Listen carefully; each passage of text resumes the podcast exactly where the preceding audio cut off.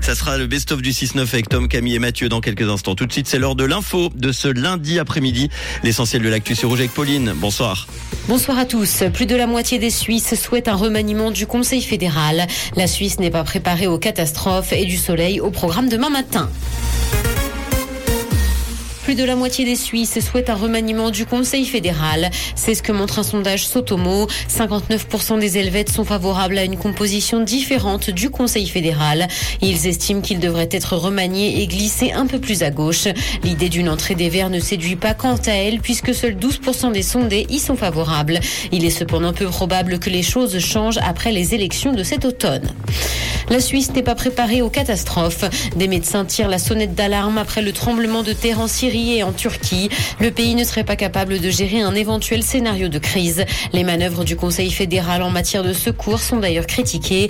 S'il y a assez de capacités pour traiter les blessés, elles ne sont pas suffisantes dans tous les domaines et ne sont pas réparties dans tout le pays. Au HUG, le niveau de stress du personnel est inquiétant. Selon un sondage, le taux de satisfaction générale est bon, mais un employé sur deux confie que son travail affecte sa santé. 56% des sondés ressentent une forte pression ainsi qu'un épuisement. Les HUG ont mandaté l'Institut des hautes études en administration publique rattaché à l'Université de Lausanne pour réaliser cette enquête. Dans l'actualité internationale, l'Ukraine utilise plus de munitions que l'OTAN en produit. L'Alliance doit d'ailleurs impérativement augmenter sa capacité selon son secrétaire général. Et ce parce que ça met les industries de défense sous pression. Le sujet sera d'ailleurs discuté demain pendant une réunion du groupe de soutien à l'Ukraine dirigé par les États-Unis. Le secrétaire général de l'OTAN estime que c'est un défi pour les pays.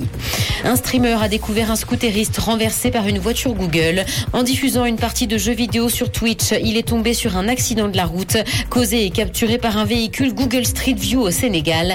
L'accident s'est produit en décembre 2021. La victime a été projetée dans les airs et a perdu son casque sous le choc. On ne sait cependant pas dans quel état elle se trouve. Accident de Pierre Palmade. Les deux passagers en fuite seraient d'anciens escort boys. Ces deux personnes occupaient le logement de l'humoriste depuis jeudi et organisaient régulièrement des fêtes mêlant sexe et drogue.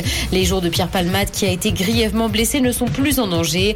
Il avait consommé de la cocaïne avant de prendre le volant vendredi. Une femme enceinte impliquée dans l'accident a quant à elle perdu son bébé. Le ciel sera dégagé ce soir et le soleil brillera demain matin. Côté température, le mercure affichera 3 degrés à Lausanne et Carouge, ainsi que 5 à Genève et Palinges. Bonne soirée à tous sur Rouge. C'était la météo, c'est Rouge.